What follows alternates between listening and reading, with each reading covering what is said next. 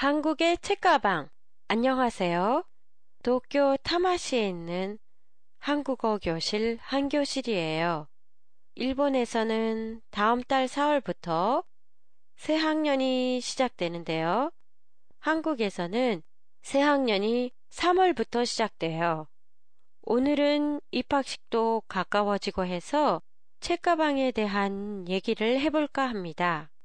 매년 새 학년이 시작되면 한국의 부모가 고민하는 게 바로 책가방이에요. 일본처럼 란도세르란 초등학생 책가방이 정해져 있는 것도 아니어서 책가방의 디자인이나 소재는 유행을 많이 타요. 제가 초등학교 다닐 때만 해도 란도세르 비슷한 빨간 가방을 6년 동안 메고 다녔던 기억이 어렴풋이 남아 있어요. 그렇지만 지금 한국의 책가방은 일본의 루크사크와 비슷한 모양으로 소재는 천이나 비닐을 사용해 만들어요. 실용성보다는 장식이나 디자인에 치중하기 때문에 2, 3년 밖에 못 쓴다고 해요.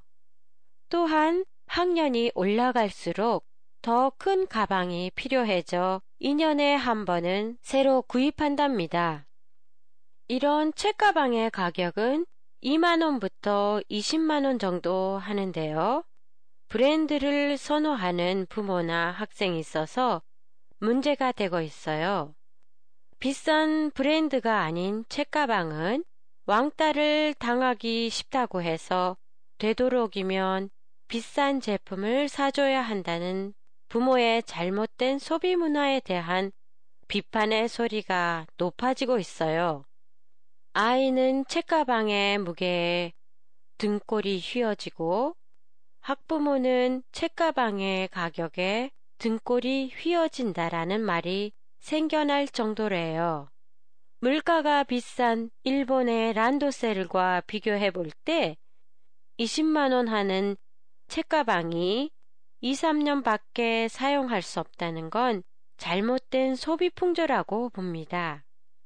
다음 회는 봄방학인 관계로 4월 13일에 보내드리겠으며 내용은 중고등학생의 가방과 과소비에 대해 얘기해 보겠습니다. 팟캐스트에 대한 여러분의 의견이나 감상을 보내주세요.